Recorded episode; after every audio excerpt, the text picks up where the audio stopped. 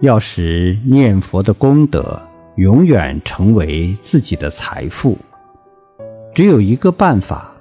就是把念的这一句佛号所积累的功德，与法界一切众生共同分享。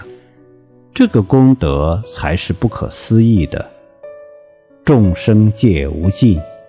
众生都能从我们这一念善心当中获得良好的信息和加持，我们个人的福德因缘才会由之而扩大。